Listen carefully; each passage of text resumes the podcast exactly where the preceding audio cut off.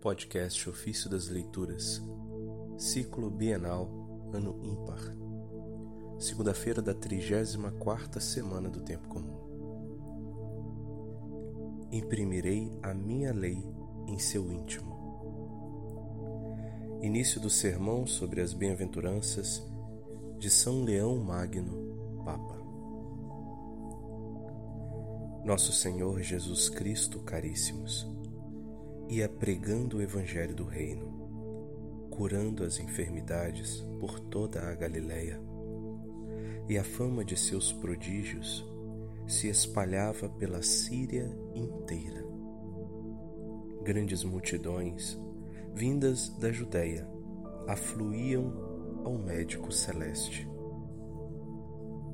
Lenta é para a ignorância humana a fé em crer no que não vê e esperar o que não conhece.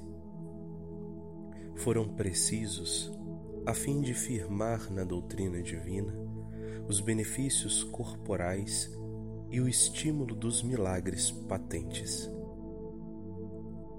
Pela experiência de seu tão benigno poder, não duvidariam que sua doutrina traz a salvação para passar das curas exteriores aos remédios interiores e depois da cura dos corpos à saúde das almas, o Senhor separou-se das turbas que o cercavam, subiu à solidão do monte vizinho.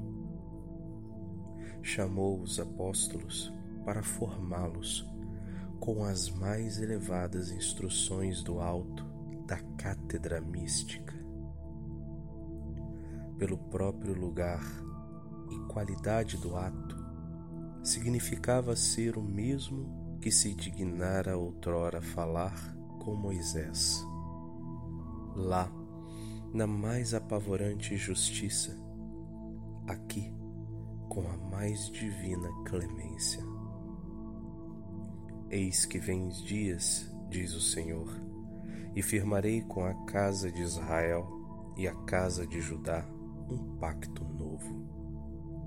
Depois daqueles dias, palavras do Senhor, porei minhas leis no seu íntimo e as escreverei em seus corações.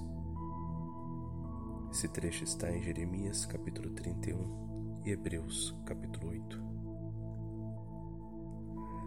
Aquele, pois, que falara a Moisés, falou aos apóstolos. E nos corações dos discípulos, a mão veloz do Verbo escrevia os decretos da nova aliança. Sem nenhuma escuridão de nuvens envolventes, sem sons terríveis e relâmpagos, sem estar o povo afastado do monte pelo terror, mas na límpida tranquilidade de uma conversa com os circunstantes atentos, a fim de remover a aspereza da lei pela brandura da graça e tirar o medo de escravo pelo espírito de adoção.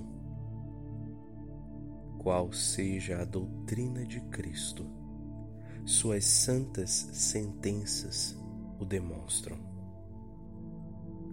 Elas dão a conhecer os degraus da jubilosa ascensão àqueles que desejam chegar à eterna beatitude. Bem-aventurados os pobres em espírito, porque deles é o reino dos céus. Mateus 5:3 seria talvez ambíguo a que pobres se referia a verdade. Se dissesse: Bem-aventurados os pobres, sem acrescentar nada sobre a espécie de pobres, parecendo bastar a simples indigência que tantos padecem por pesada e dura necessidade para possuir o reino dos céus.